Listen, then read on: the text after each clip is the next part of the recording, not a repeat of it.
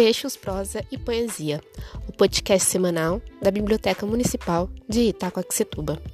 Nessa semana, temos novamente uma convidada e ela trouxe um texto que tem tudo a ver com a data que comemoramos ontem. Vamos ouvi-la?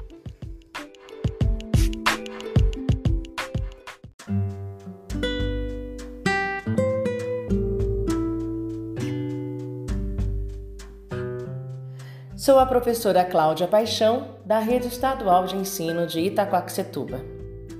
Nana Mamãe, de Pedro Bandeira. A mamãe não me bota mais no colo. Não bota mais. Não me embala mais o sono. Não embala mais. Não canta para eu dormir. Não canta mais.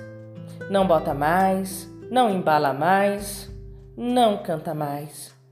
Eu bem sei que já faz tempo que ela ainda me embalava, mas lembro muito bem, era assim que ela cantava. Dorme, dorme, filhinho, meu anjinho inocente. Dorme, meu queridinho, que a mamãe está contente. Mas o tempo passou, passou, passou, e a cantiga calou, calou, calou.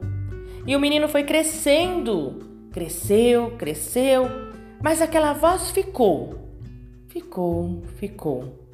Eu agora já sou grande, tenho quase a altura dela. Vai chegar a minha vez de poder cantar para ela.